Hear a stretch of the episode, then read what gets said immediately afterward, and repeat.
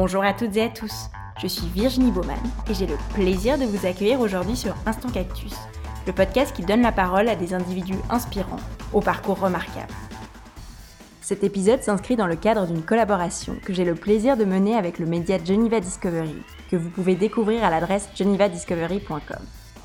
L'ambition de Geneva Discovery est d'apporter visibilité et attractivité au Place to Be de Genève. C'est donc tout naturellement que nos deux projets trouvent un souffle commun dans cette conviction inébranlable que Genève est une ville formidable. Geneva Discovery et Instant Cactus vous invitent donc à découvrir ou redécouvrir ces femmes et ces hommes qui font vivre la Genève d'aujourd'hui et de demain. Pour ce nouvel épisode de la collaboration avec Geneva Discovery, j'ai le plaisir aujourd'hui de discuter avec Boris Fernandez, le responsable de la communauté en ligne du Grand Théâtre de Genève. Bonjour Boris, bienvenue sur Instant Cactus. Bonjour Virginie, merci. Est-ce que tu peux peut-être nous raconter un petit peu ton parcours en quelques mots? Alors volontiers, je m'appelle Boris Fernandez, euh, j'ai 26 ans et j'ai fait des études d'abord en bachelor en design graphique, donc la communication visuelle à, à euh, qui est l'école cantonnaire d'art de Lausanne, avant de faire un master en études culturelles à la ED, donc qui est aussi une école d'art. Euh, et en fait, en faisant mon master, j'ai un peu plongé les doigts dans la théorie des réseaux sociaux, des algorithmes, etc. Euh, et j'ai voulu devenir community manager ou responsable de communauté. Puis maintenant, c'est le poste que j'occupe au Grand Théâtre de Genève depuis euh, un peu plus d'un an. Génial. on va justement parler un petit peu de ce poste, puisqu'on a observé un, un je pense qu'on peut appeler ça un renouveau, clairement, du Grand Théâtre de Genève depuis environ un an. Euh, donc ça se traduit par des formats inédits, des concepts euh, qu'on peut appeler innovants, des collaborations ou partenariats qu'on aurait autrefois pu juger un petit peu insolites. Est-ce que tu peux nous expliquer un petit peu la, stratégie derrière cette nouvelle impulsion et nous partager peut-être quelques exemples des initiatives qui ont été mises en place?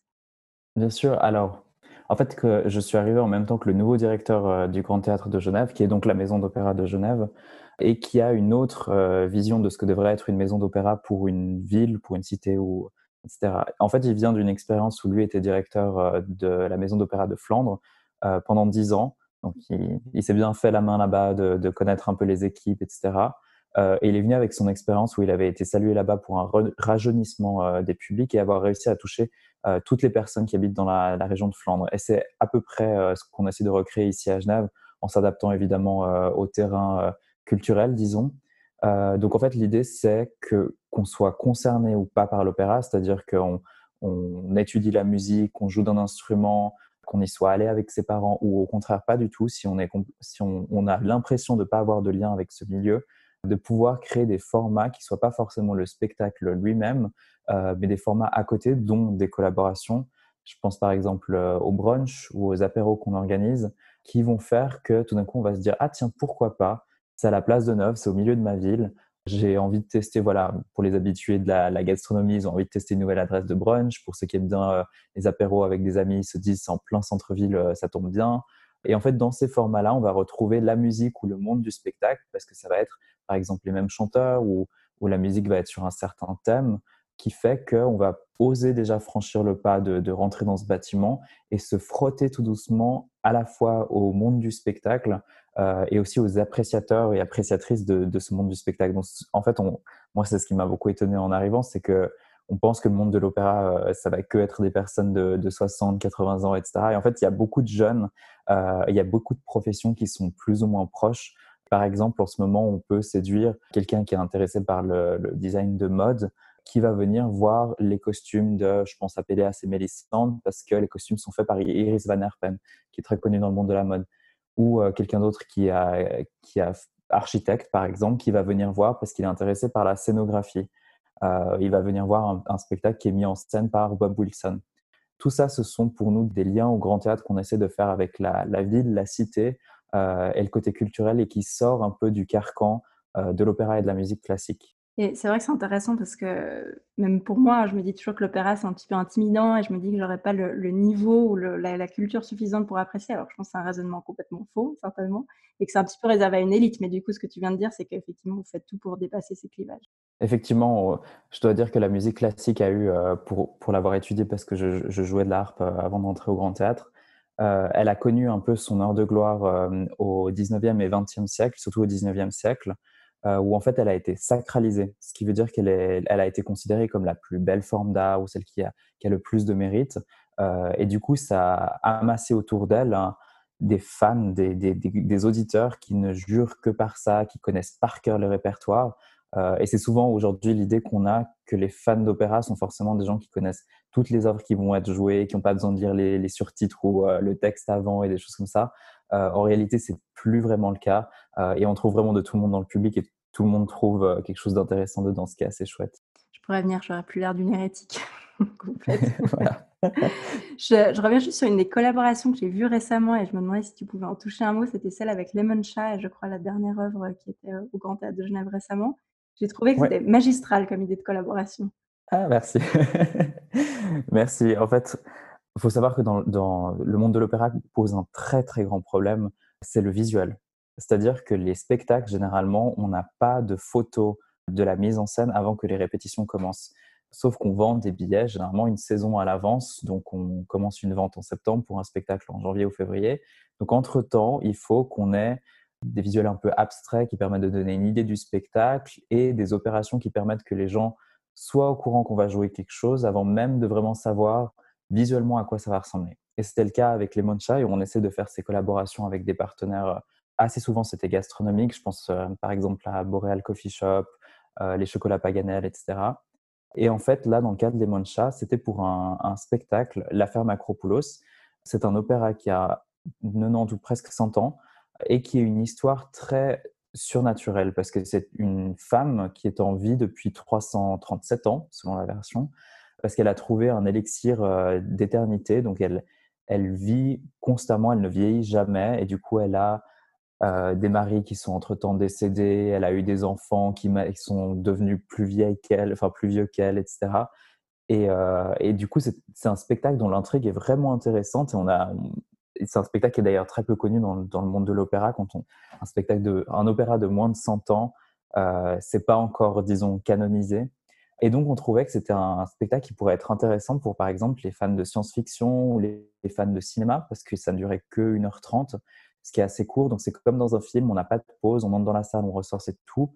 Euh, et vu qu'il est assez jeune, hein, 100 ans pour un opéra, euh, il a ce côté où, euh, on va avoir un spectacle visuel très intéressant. Et la collaboration avec les Manchas, c'était de se dire qu'est-ce qu'on pourrait lancer comme produit avec un partenaire local qui est déjà établi en Suisse romande ou à Genève, qui a un peu sa communauté qui le connaît, c'est le cas avec Lemon Chat. Euh, il y a les fans de Lemon Chat, il y a les fans de Bubble Tea à Genève. Qu'est-ce qu'on pourrait lancer comme produit qui ferait sens avec le spectacle et qui permettrait de commencer à parler d'intrigue? Et avec Lemon Chat, en fait, on a eu cette idée de lancer un, Bubble Tea qui s'appelle l'élixir d'Eternity. Et en fait, la campagne qu'on a menée euh, sur les réseaux sociaux et en magasin surtout chez Lemon Chat visait à amener cette idée. C'est un bubble tea pour le grand théâtre et c'est un bubble tea en lien avec le spectacle qui parle d'éternité. Et en fait, euh, sur chaque bubble tea qu'on achetait, il y avait un petit sticker euh, avec le, visuel qu'on avait pour le spectacle, avec un code QR. Donc, on sortait un iPhone euh, ou un Android, on scannait le code QR et on arrivait sur une page pour gagner des places pour le spectacle. Du coup, on, savait que la cible qu'on allait toucher avec ça, c'était des gens qui ont généralement des smartphones. Ça va être un public aux alentours de 25-35 ans pour le bubble tea. C'est plus ou moins des jeunes actifs ce qu'on aimait bien chez les Chats, c'était la qualité de leur thé, donc le fait que le thé soit infusé à la minute même. Euh, et pour nous, ça faisait sens avec euh, ce thème de l'opéra où une femme parvient à vivre parce qu'elle a trouvé une recette qui lui permet de ne jamais avoir de problème de santé et de vivre éternellement. Donc c'était vraiment, euh, disons, d'une pierre de coups. Et pour eux, en fait, ça leur a bénéficié d'avoir cette visibilité au sein du Grand Théâtre de Genève. Donc le côté prestigieux, on a été sélectionné parmi, y avait des, des concurrents hein, qui ont été contactés. Euh, mais il y avait ce, côté aussi où tout d'un coup la communauté du Grand Théâtre de Genève, qui peut être très très diverse, euh, a probablement jamais osé goûter un bubble tea en se disant que c'était trop sucré, que c'était quelque chose pour enfants. Et là, on avait les Moncha qui arrivaient avec un thé qui était en réalité presque pas du tout sucré et surtout un thé très sain. Comme les, les gens au Grand Théâtre ont l'habitude de boire du thé chez eux, euh, Earl Grey et compagnie, et puis là, on leur propose un concept innovant, donc c'était surprise des deux côtés, disons. J'ai trouvé ça fabuleux, j'étais vraiment bluffée. J'adore les collaborations, donc je trouvais ça vraiment cool. Merci. Et justement, bah, tu parlais de, tu parlais d'innovation, et puis je voulais te demander comment est-ce que tu avais mené la transformation digitale, puisque vous avez mis en place euh, plein de choses. Donc cette transformation digitale du Grand Théâtre de Genève, et puis particulièrement les réseaux sociaux. Alors, euh, ça a passé par déjà un nouveau site internet euh, pour le, une fois que le nouveau directeur est arrivé, parce qu'il avait une autre vision de la programmation, par exemple. Donc simplement de présenter des spectacles qui vont être à la fois des opéras et des ballets. Donc on va avoir les deux dedans. Donc c'est une autre catégorie qui n'existait pas jusqu'à, ou qu'on avait rarement à l'affiche jusqu'à présent. Euh, et donc c'est une autre façon de naviguer aussi. En particulier, les, habitudes d'achat ont beaucoup changé en ligne. Euh, les gens ont pris un peu leur habitude, je pense par exemple avec les cinémas pâtés, euh, d'un certain trajet qu'on fait sur son navigateur web jusqu'à accéder au billet et l'acheter. Euh, et donc, il faut s'adapter à ça et ces nouveaux achats qui ont beaucoup lieu, par exemple, sur téléphone mobile. Et, pour la communication digitale sur les réseaux sociaux, elle était déjà existante. C'était mon collègue qui s'occupe justement du site internet, de la newsletter et des, fiches clients qui s'en occupent. Elle était existante, sauf que euh, il faisait ça en plus de tout le reste. Donc, c'était une, communication très je dirais comme on a un service de relations presse au sein d'une institution où ça va être, on va dire, euh, les choses de la façon dont elles, elles arrivent, on va dire le même contenu euh, visuel et de texte qu'on donnerait également à la presse. Euh, et puis là, vu que j'ai pris ce poste et que c'est un poste à temps plein, j'ai l'avantage de pouvoir vraiment travailler ces textes pour pouvoir les adapter aux réseaux sociaux et aux différents langages de ces différents réseaux sociaux. Je pense à Instagram où, par exemple, c'est vraiment visuel, donc il faut que toutes les images soient accrocheuses, sinon on va vraiment passer à côté de quelque chose. Facebook, il va permettre par exemple une lecture de texte approfondie, qui est plus souvent consultée sur ordinateur. Donc on peut avoir par exemple les transactions d'achat euh, sur Facebook, alors que sur Instagram, il y a rarement des gens qui vont acheter quelque chose euh, directement depuis Instagram. Euh, donc j'ai cette, cette, disons, largesse de pouvoir peaufiner chacun des langages en plus de ça, euh, d'être aussi plus actif, ce qu'on n'avait pas jusqu'à maintenant, sur Twitter, sur LinkedIn, peaufiner la chaîne YouTube, maintenant Vimeo, et puis on s'est lancé récemment sur TikTok. Donc il y a beaucoup, il y a beaucoup, il y a à la fois pour le grand théâtre, il y a pour le cœur du grand théâtre, et il y a pour le ballet du grand théâtre. Donc euh, trois institutions en une. Il y a du boulot. Et depuis ta prise de poste, tu dirais que ça a été quoi ton plus gros challenge? Alors, je dirais que le plus gros challenge, et c'est celui auquel euh, je dois un peu me battre au quotidien, c'est qu'on reste une institution qui existe dans, dans l'œil du public. Les gens à Genève voient déjà où on est placé, ils voient aussi ce qu'on représente, mais ils ne se sentent pas forcément concernés.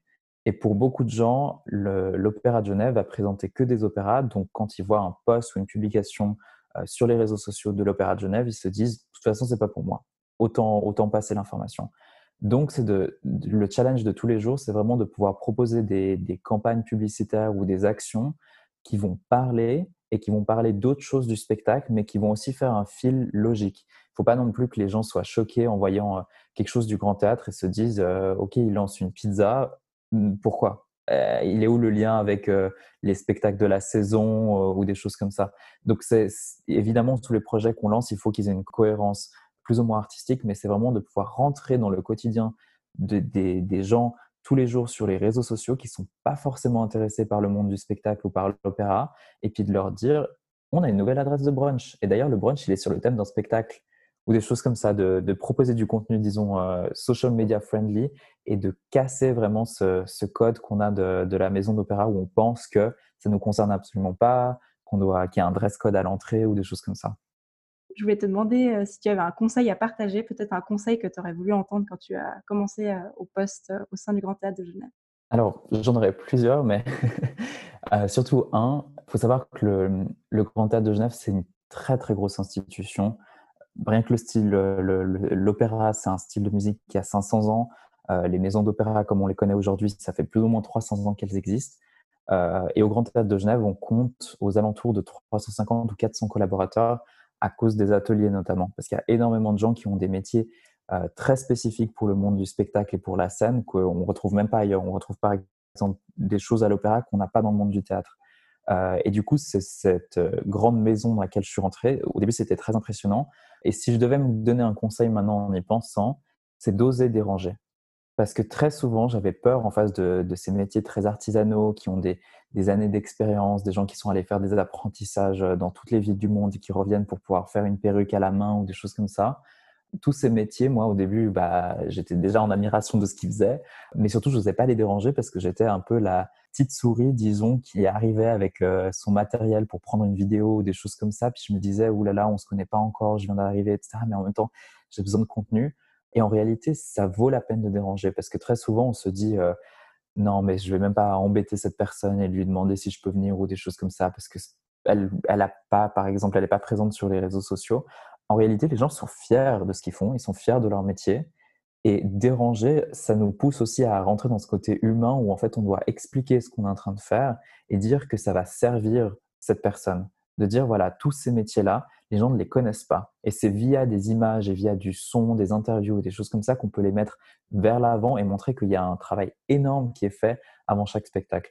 Et en fait, bah, c'est seulement maintenant que je commence à, l'apprendre et me motiver de dire j'ai l'impression de, de déranger. En réalité, ça, va, ça veut dire simplement réexpliquer ou expliquer ce qu'on fait, le, but final. Et une fois que les gens ont un peu baissé leur appréhension parce qu'ils se disent euh, moi les réseaux ça m'intéresse pas ou je trouve que c'est superficiel ou des choses comme ça, euh, les gens en fait comprennent euh, et quand les gens adorent parler d'eux et adorent parler de, leur métier. Donc j'en suis l'exemple d'ailleurs.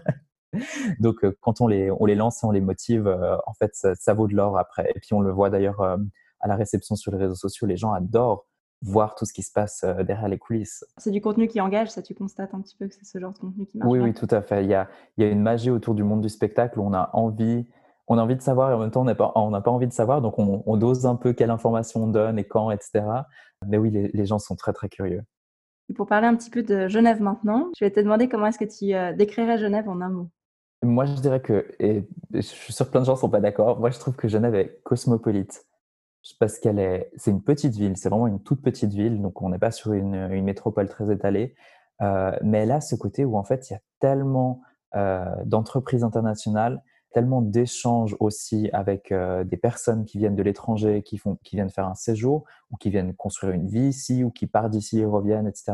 Ça fait qu'il y, y a un échange. Moi, je regarde par exemple mes amis, il y en a très peu qui sont jeunes voix de plus d'une génération eux peut-être sont nés dans une clinique à Genève, mais la plupart à Genève sont de parents mixtes, par exemple. Et ça crée une, euh, une richesse internationale qui est super intéressante. Et entre autres, cette espèce de venue et aller euh, tous les jours. Bon, c'est plus tellement le cas avec l'aéroport, peut-être avec les trains, mais cet échange avec les, les autres grandes capitales et les autres euh, pays qui nous entourent, je le trouve très très riche. Et puis je pense que on est, nous permet d'aller vite et probablement beaucoup plus vite que d'autres d'autres villes en Suisse et un de tes endroits ou quartiers préférés à Genève?